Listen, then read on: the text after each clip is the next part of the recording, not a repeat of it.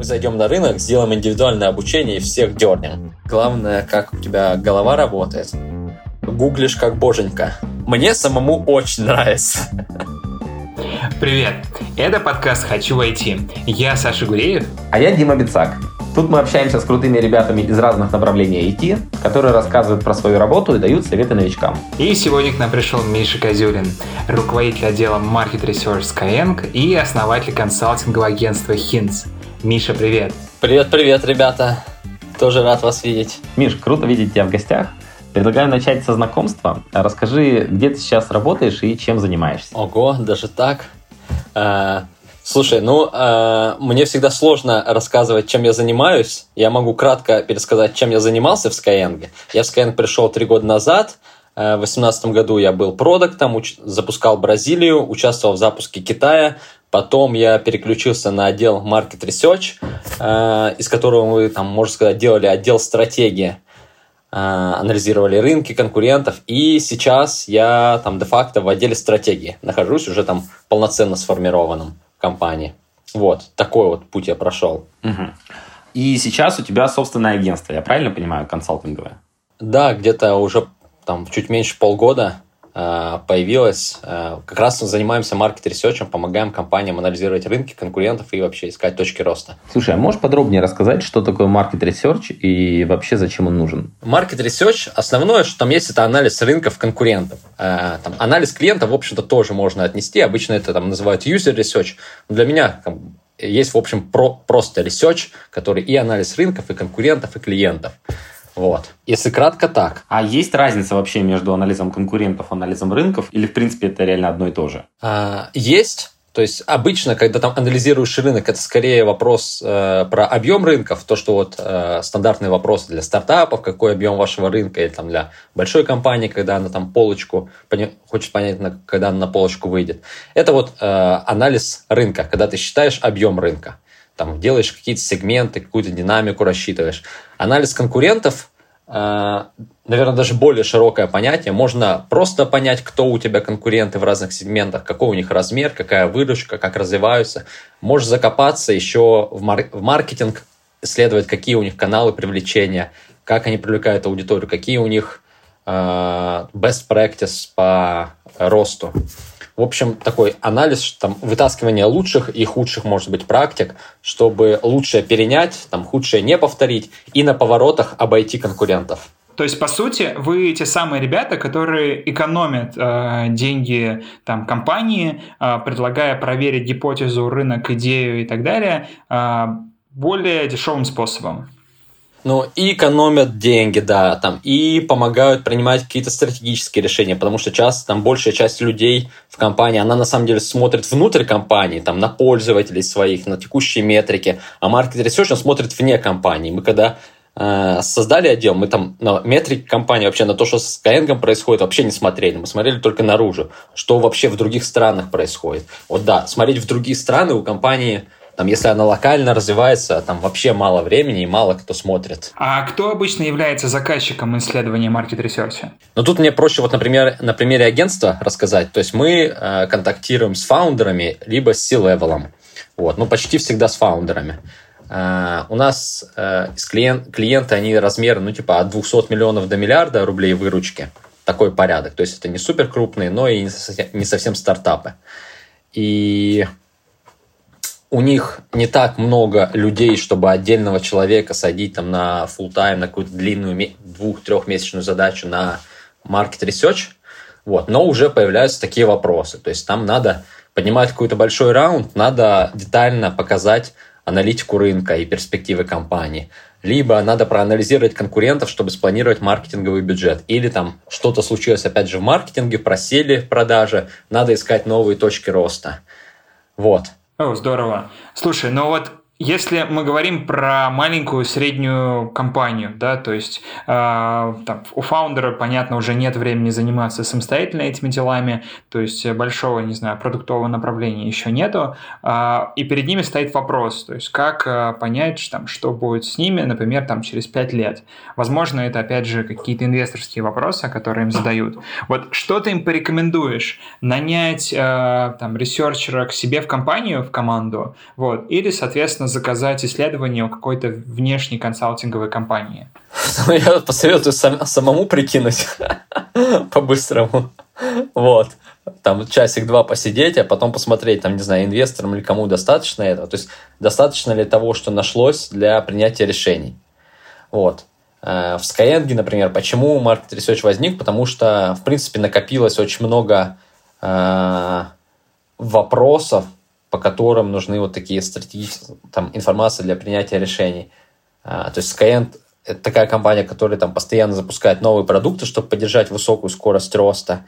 Вот, и там дозрело до того, что в международку выходить с большими ресурсами, надо было research сделать. И, в принципе, э, в международке очень там быстро развивающиеся компании есть, из которых можно вытащить какие-то классные идеи для развития э, нашей компании. Поэтому создание Market Research ну, очень много пользы принесло.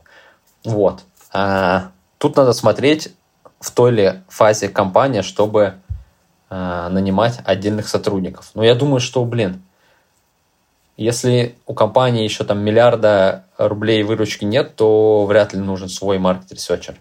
Ребят, если у вас нет еще ярды выручки, сначала займитесь своим бизнесом, а потом думайте о market research е. Цитаты великих, да. Да, ну реально проще э, найти там вот на проектной основе, на подряд кого-то взять или там, да, к какому-то агентству обратиться и проектно заказать research. А дальше уже посмотреть. Есть варианты подписки на агентство.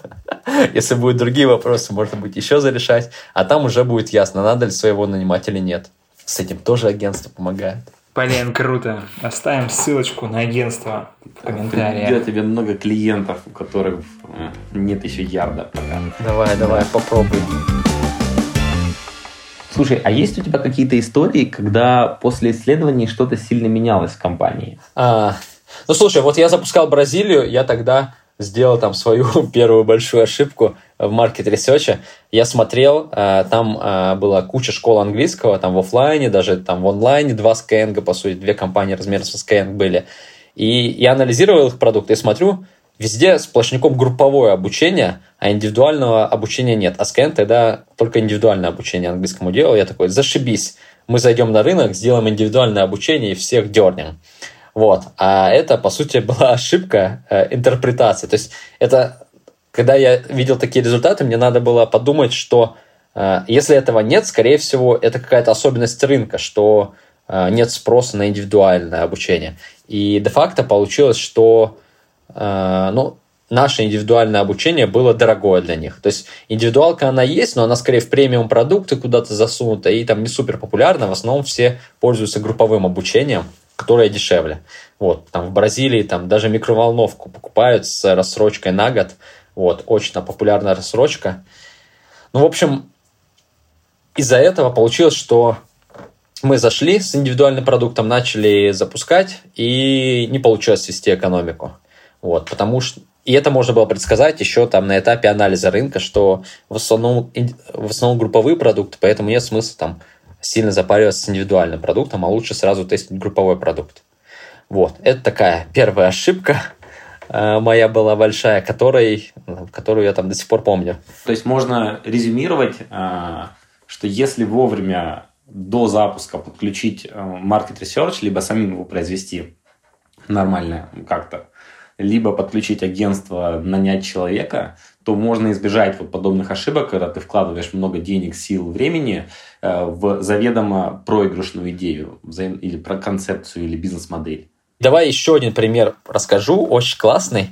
Э, он публичный, мы про него рассказывали. Это интерактивная тетрадь SkySmart. Когда э, ударил карантин, все школы перешли на удаленное обучение, и Skyeng решил, что он должен помочь школам э, обучаться э, школьникам обучаться дистанционно и начал создание интерактивной тетради SkySmart. То есть исходно у фаундеров, там, у менеджеров этого проекта было видно, что надо запустить просто все, что есть. То есть и онлайн-занятия, и домашки, какие-то электронные учебники, и там образовательные стримы. Скоп задач был вообще максимальным. И мы бы это там несколько месяцев делали. И задача в том числе нашего отдела была в том, чтобы максимально урезать этот скоп и выбрать только самое важное. Вот, мы, соответственно, проанализировали э, ну, проанализировав все, и конкурентов, и клиентов, и рынок. Например, из анализа клиентов, тех же учителей и учеников, мы поняли, что только э, треть учителей в принципе собиралась проводить онлайн-уроки, а остальные отправляли вопросы домашки без проведения урока, там, говорили, прочитайте в учебнике ту страницу. И таким образом функциональность проведения онлайн-урока уже отпадала, потому что там большая часть аудитории не будет этим пользоваться. Затем также мы откинули идею про электронные учебники, про онлайн-стримы, и в итоге э, оставили только э, use case задания, домашнего задания, потому что мы увидели, что это основная боль на рынке, что учителя там Uh, у них там по 50, по 100 учеников, они каждый день отправляют домашки, ученики фот, там решают домашку в тетрадке, фотоют, отправляют на почту учителю, учитель распечатывает все эти перевер... фото... перевернутые фотографии ручкой, что-то на них пишет, снова фотоет, отправляет ученикам. Короче, огромный объем работы, понятно, что там каждый раз возникают какие-то проблемы, что-то там не туда отправляется, в общем, это полный ад. То есть очень много времени учителя стали тратить на домашки. И мы поняли, что это ключевая боль, которую надо удовлетворить, и отбросили все лишнее, сфокусировались только на домашних заданиях. Это то, как э, анализ там, клиентов помог нам э, в решении задачи. Далее мы посмотрели на конкурентов и, например, вот увидели, что у всех сложная регистрация. То есть учитель должен э, зарегистрироваться сам, затем зарегистрировать каждого ученика, который у него есть. Это там 50, опять же, от 50 до 200 учеников – там фамилию, имя, каждому отправить индивидуальный логин, пароль а, куда-то. Ученик там заходит, что-то там не так вводит, короче, снова там возникают вопросы, куча коммуникации, а, куча проблем. И мы решили, что надо нам здесь их обогнать на поворотах и просто сделали без регистрации сервис. То есть учитель мог зайти на тетрадь SkySmart, сразу выбрать какой-то раздел учебника, сформировать задание одной ссылочкой, отправить ученикам в общий чат – одну ссылочку. Ученики заходили уже там на сайте, вводили имя, фамилию и решали задание. И у учителя э, на странице отображалось, кто решил, какими оценками. Мы просто по кукам запоминали сессию учителя, и там в течение месяца сессия хранится, он там мог закрыть компьютер, выключить, потом завтра снова включить его, зайти на сайт, и там отображается его, можно сказать, личный кабинет, его сессия э, сохраняется. То есть просто зная как бы элементарно информацию про куки, можно вот так э, отказаться от регистрации, например. Понятно, мы потом э, все-таки просили зарегистрироваться и учителя, и ученика, и они это делали, все было нормально. Но вот отсутствие регистрации на старте помогло нам заво- завоевать любовь учителей и обеспечило быстрый рост. Э, мы запустили в итоге продукт всего там за неделю или за 10 дней с момента начала проекта, то есть очень быстро сделали первую версию. И через месяц у нас уже было МАУ 2 миллиона учеников. Ого. Получилось супер эффективно. И вот Market Research тут, тут не последнюю роль сыграл. Офигенно. Офигенный результат. Да, спасибо. Слушай, мы чуть дальше хотим поговорить про навыки, вот, которыми необходимо обладать для того, чтобы грамотно, uh-huh. собственно, делать э, исследование рынка. Вот. И первый вопрос, который просто мне супер интересен. То есть вот исследователь — это человек, который все-таки больше про погуглить, про цифры, или все-таки вы еще и общаетесь с людьми, вот э, custdev ите, проводите исследования, вот разговариваете и так далее? Uh, user research, вот custdev ы все, это все-таки меньшая часть. То есть я говорил про stack, что uh, researcher должен уметь все это, хотя бы там в минимальном, на минимальном уровне. Э, Каздевы все-таки реже у нас попадаются, чаще это гуглешь, какие-то расчеты. Вот. Э, общение э, – это классная тема, но там не в общении с клиентами, а в общении с конкурентами и с экспертами. Вот. Мы там в 2020 году это вообще во втором квартале для себя только открыли, до этого просто сидели, гуглили, что-то рассчитывали, отчеты читали, а в 2020 году начали общаться с сотрудниками других компаний, с экспертами, и это на самом деле просто было бомба. Столько там инсайтов, столько информации к нам полилось. Это, ну, для многих проектов это вот 80% информации, 80% инсайтов шло от экспертов. Хорошо. А давай подробнее поговорим про скиллы, которые нужны в, этом, в этой профессии. А какие бы ты выделил для начинающих специалистов, э, что в себе развивать, чтобы делать работу хорошо? Угу. Смотри, что мне важно а, при найме, что я смотрю сейчас вот в агентстве, это в первую очередь структурное мышление, чтобы человек мог из хаоса выделять какую-то структуру, раскладывать информацию по полочкам. В принципе, когда там э, возникает какая-то проблема бизнесовая, которую надо решить ресерчем, чтобы он эту проблему тоже разложил по полочкам, э, на какие-то кусочки и сказал, вот для этого кусочка мы сделаем раз, два, три в исследовании, для этого тоже раз, два, три, в эти стороны посмотрим. А для этого, типа, с тем, с тем, с человеком пообщаемся.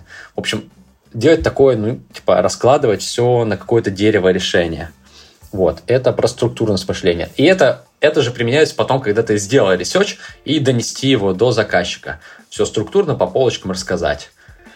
Вот, э, структурность мышления того в первую очередь. Дальше это э, ну, очень важное качество для researcher а – это бизнесовость, понимать именно, что нужно бизнесу, что зачастую это э, research не для того, чтобы провести research, собрать какие-то данные, а для того, чтобы решить бизнесовую проблему. Поэтому тебе каждый раз надо думать, вот то, что я делаю, оно вообще решит ту проблему, которая передо мной стоит или нет. Я сам этому там, учился, пока у нас был отдел. То есть поначалу я думал, вот типа, есть проект, мы спланировали задачки, я эти задачки сделал, результат не получился, но, блин, ну я же сделал все задачки. Ну, что-то пошло не так, ну, как бы не, не моя ж вина.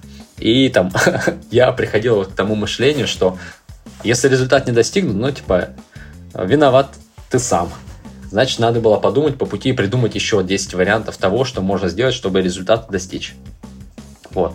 Итого, второе качество – это бизнесовость, понимание, что мы решаем бизнесовую проблему и вечный челлендж себя, а вот те действия, которые я делаю, помогут ли решить проблему.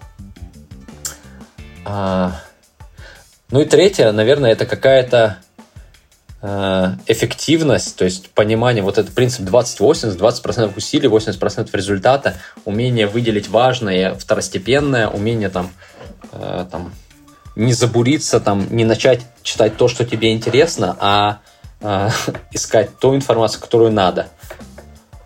Вот, не знаю, нормально ли объяснил, но вот как бы важно, э, чтобы люди Э, отделяли важное от второстепенного. И то, это я вот сейчас какие-то качества рассказал, еще как будто бы есть дофига других качеств, но я пока не научился их формулировать вот прям конкретно одним словом, я э, моя воронка найма это всегда какое-то маленькое тестовое, какое-то более подробное тестовое на несколько дней собеседование, и я уже понимаю, человек вообще там может ли адекватно говорить, может ли э, зарешивать какие-то задачки, может ли раскладывать по полочкам, вообще комфортно ли будет мне с ним работать, э, есть ли какие-то сферы, в которых он умнее, чем я, чтобы он реально там усиливал команду. Я помню, в Skyeng у нас в вакансии точно был пункт э, «гуглишь как боженька». Вот, умение правильно гуглить, хорошее качество. Смотри, если джунов нанимаешь, там обычно почти нет каких-то супер требований, угу. каких-то hard skill ов. Просто проверяешь человека на адекватность, на структурность мышления.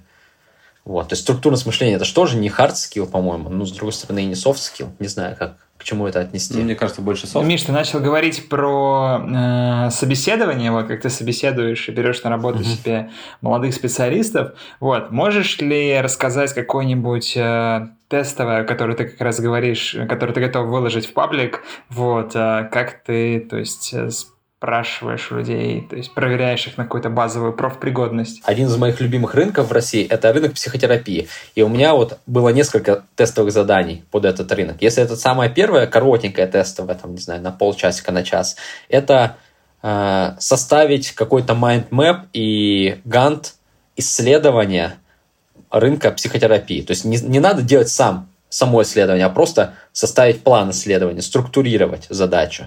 Вот, уже на этом этапе ты видишь, человек может как-то структурно подойти к вопросу или нет. Соответственно, продолжение, вторая часть тестового, если человек там проходит первый отбор, это провести это исследование рынка психотерапии. То есть посчитать объем рынка и составить таблицу основных конкурентов с их выручкой, количеством психологов, там, количеством клиентов и описанием продукта. Вот. Очень классный рынок, он, мне он очень нравится очень до, довольно легко информация ищет, ищется.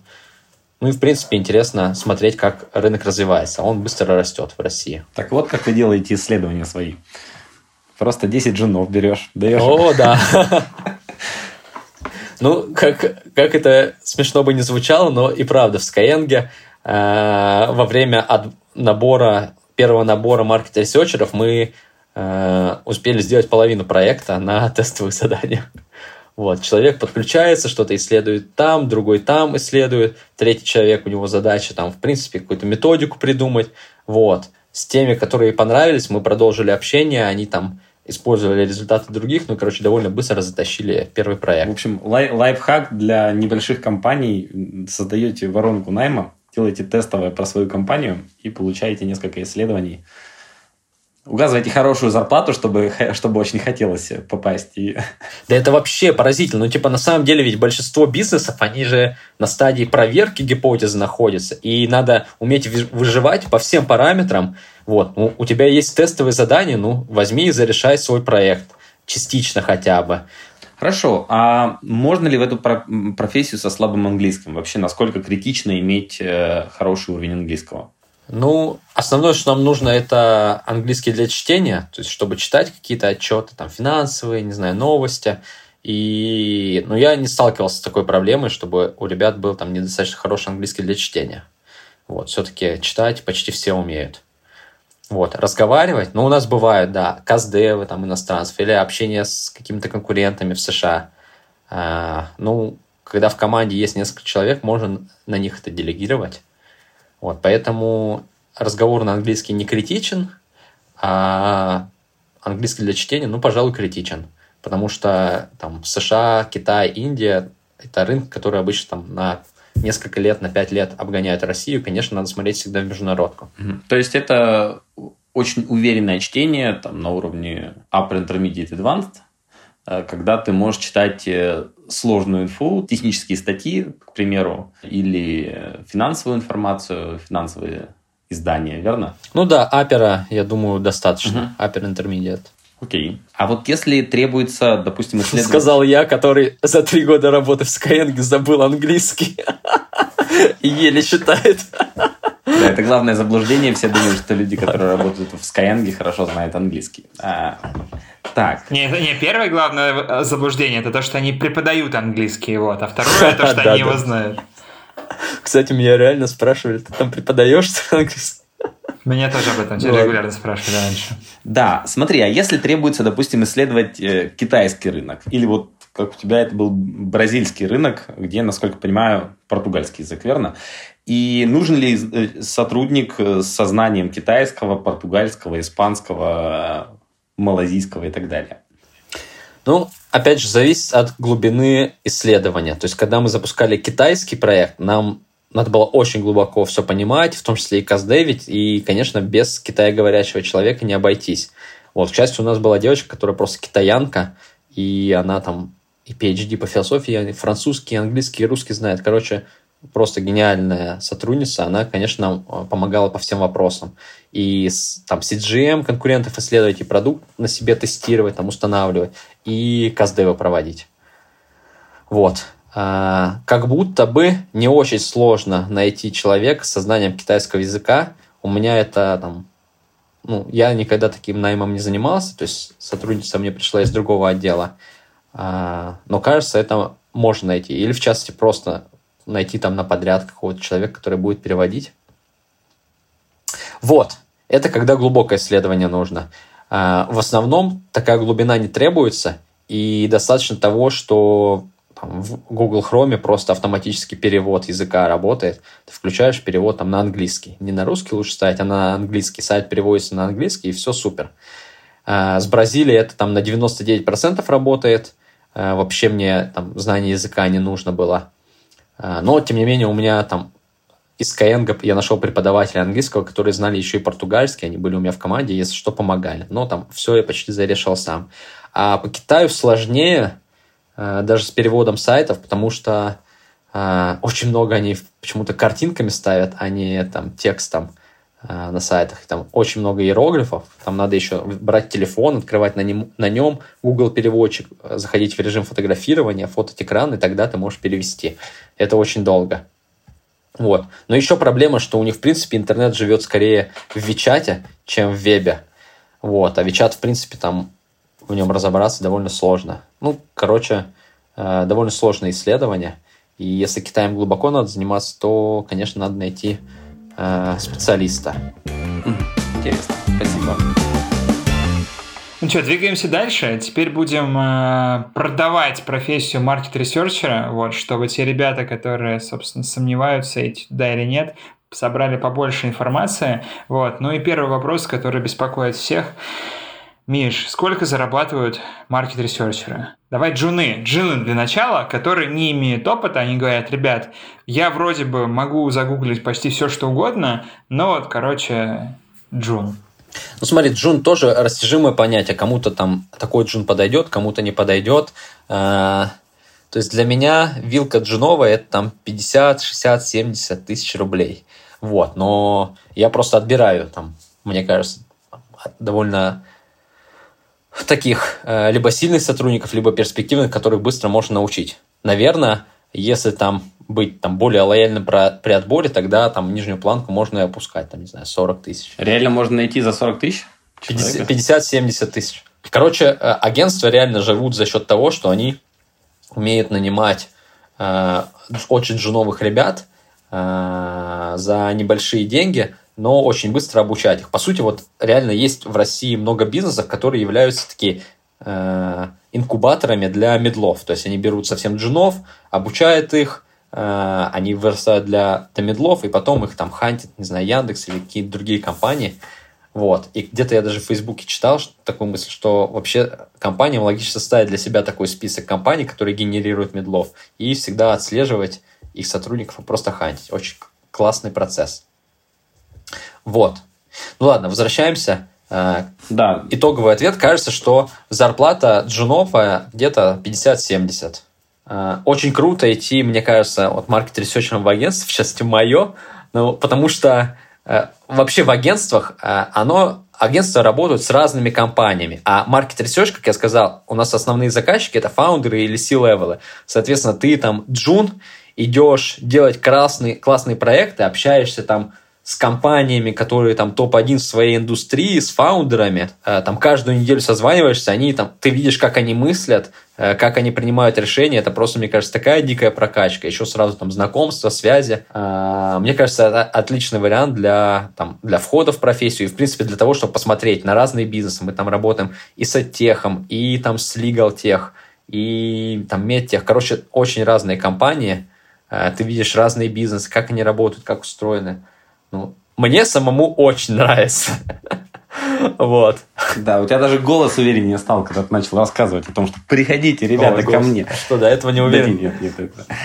Ну да, но это, блин, настолько интересно. Мне всегда просто интересно было, знаешь, не фокусироваться на, на чем-то узком, на какой-то узкой сфере, там, не знаю, быть, ладно, не буду примерно, ну или вырежете, там, быть продуктом какой-нибудь там, э, триггерной коммуникацией и рассылками заниматься. Ну, типа, вообще жесть, что-то очень узкое. Мне всегда хотелось максимальной широты, э, там сразу там все части бизнеса захватывать, стратегически там смотреть. И сейчас мы работаем с разными компаниями вообще из разных бизнесов, смотрим, как это устроено. И не только и Россия, и США, и рынки Бразилии, короче, весь мир.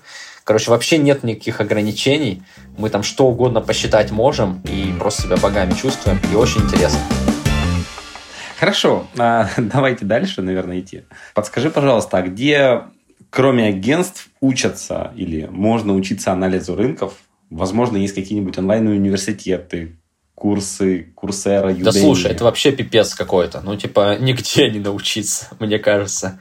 Вот. Э, мы когда работали, я пробовал гуглить что-то там по market research у. Э, это Market Research and Competitor Intelligence, по-моему, называется, CI. Вот, конкурентная разведка. И мне выпадали какие-то там э, агентства, тоже вот такие, типа Market Research в США, там у которых там... Я даже курсов каких-то не находил. Короче, я тогда не нашел никакого контента год назад по этой теме. Как, собственно, делать анализ рынка. А, ну есть, кстати, разные презентации, видосы от Free, от акселераторов российских. Их, наверное, стоит посмотреть, как в основном они про то, как посчитать рынок. Вот. Как посчитать рынок, э, про это довольно много контента, я думаю, на Ютубе тоже. Но это такой, э, как бы там общая информация, что есть там, сом, который я терпеть не могу. Вот.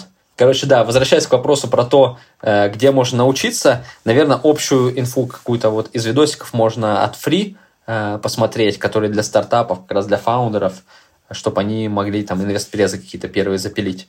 Вот. А чтобы прям круто делать, ну, скорее нет ресурсов. Вот. Ко мне когда скиллсеттер пришел, э, мы с ними записали курс про market research, он как бы есть в самостоятельном виде и в курсе продукт менеджера вот, можно пройти, стоит недорого. Вот. Подожди, мы с тобой договаривались на одну рекламную интеграцию. У нас уже было. А я с этого... Нет, да, неправда будет сказать, что я с этого не зарабатываю. Вот. А, ну вот, как бы, есть такой курс. Я просто вот реально по пальцам пересчитать. И я тут недавно нашел еще какой-то курс по market researcher у, вот планирую посмотреть.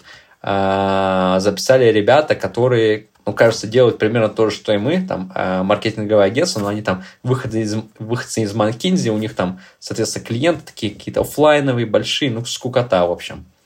Вот. А, посмотрим, что они там рассказывают и сделаем в 10 раз лучше. Вот э, ты начал рассказывать про свою команду, о том, что там один э, с биофака, бывший преподаватель э, из Skyeng и так далее. Из каких обычно сфер приходит э, в профессию market research а? Э, с кем ты чаще всего сталкиваешься? Для market researcher а как будто не важно, чем ты занимался раньше. Главное, как у тебя голова работает. И вот можешь взять и начать делать забудь все, о чем тебя учили раньше, да. вот, у нас ты начнешь новую жизнь. Ну, вообще это выглядит как э, отличная, не знаю, стартовая позиция для входа в IT, вот, когда ты не имеешь большого э, там опыта, там, не знаю, ты еще не менеджер э, и точно не разработчик, еще не дизайнер, но вот очень хочешь войти, то, в принципе, Market Research выглядит как неплохая стартовая площадка. Угу. Хорошо. А Давай предпоследний вопрос.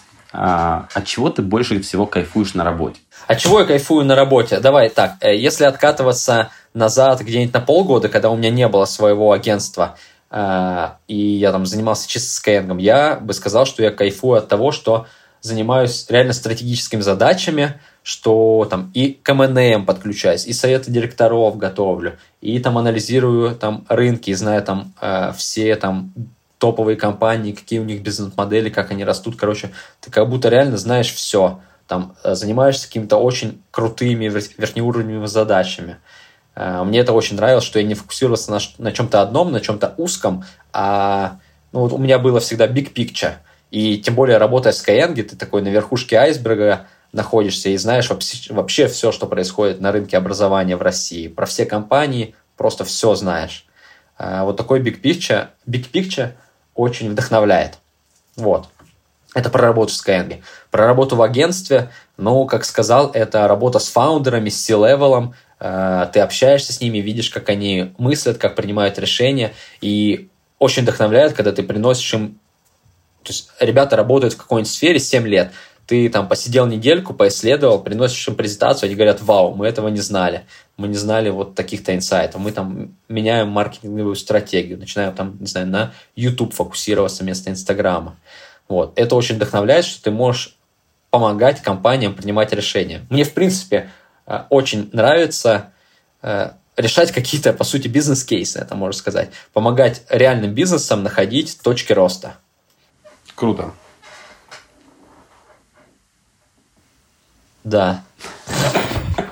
Неловкая пауза. Не, ты просто когда рассказываешь, мы такие, блин, охеренно, ну, типа, реально крутая профессия, ребят, типа, если вы сомневаетесь, идти ли вам market research, вы и, как бы, то, что вам Миша только что рассказал, вас не вдохновило, но, мне кажется, дело в вас, ну, как бы, типа, эм, он дал все, он ответил на все вопросы, продал это лучшей вариацией, и деньги есть, и дела крутые, и, собственно, общаешься с, с там, топовыми руководителями компаний. Ну, я, я, кстати, вот, может быть, сказал, э, в общем, топовые компании, ну, там, про какие-то я могу сказать, это там Legion Farm, мы с ними работали, просто топовые ребята на мировой арене, Яндекс, Chatfuel э, у нас в клиентах есть, там и еще куча э, разных компаний, там на рынках США, Бразилии, России, дейтинг у нас есть, вот, очень круто, очень реально крутые компании, Слушай, Миш, я не знаю, ты рассказал огромное количество прям всего интересного про профессию.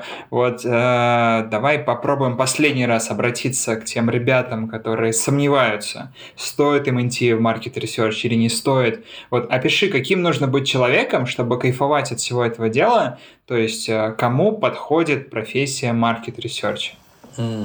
Наверное, проще самому себе описывать. По крайней мере, я подбираю сотрудников так, чтобы мне с ними было комфортно. А, кому точно это подойдет, тем, кому интересно а, там, не зацикливаться на чем-то одном, не копать там супер долго вглубь, а там может быть, даже по верхам посмотреть разное. То есть вот посмотреть на разные рынки, поработать с разными компаниями, ну, это в случае агентства, опять же, там, э, поисследовать разных конкурентов, решать разные бизнесовые задачи. И там задача там, поиска инсайтов, и задача выхода на новые рынки, и задача, в конце концов, там, подготовки вот тех же советов директоров, стратсессий. Вот. В market research е, кажется, очень много разных задачек, и не будет времени соскучиться. Вот. Так что это подойдет людям, которым, э, ну, которых сильная какая-то степень любопытства, вот, которым в жизни важно любопытство. Я вот такой. Мне э, для меня важно узнавать новое. Классно. Кажется, что добавить особо больше и нечего. Вот, а, собственно, если вдруг вы сомневаетесь, э, с чего начать, вот, э, всегда можете написать Мише, рассказать, чем вы занимаетесь, какой у вас бэкграунд, вот, и он скажет вам, подходите вы ему в команду да, или нет. Да. А если не сомневаетесь, ссылочка на его Facebook в описании к этому подкасту. Пишите, говорите, что у меня есть горящие глаза, я любознательный, любознательный Джун, и Миша вас, возможно, наймет. Да, это очень круто на самом деле. У меня так первый и самый сильный сотрудник в агентстве так, так и пришел, увидел мой там подкаст на Epic Growth или где-то еще, вот, написал, а, и мы вот вместе работаем сейчас в агентстве. Так что да. Вот буду эту рад. часть придется вырезать, Миш, извини. Да, ну, не страшно. Эпигром мы точно не готовы. Пиарить на нашем подкасте. Ну что, ребят, на этом все. Вот. Спасибо большое, Миш, что зашел к нам, ответил на огромное количество вопросов. Кажется, мы найдем ребят тебе в команду. Да, спасибо. С вами очень весело, очень интересно. Спасибо за вопросы, которые вы задавали.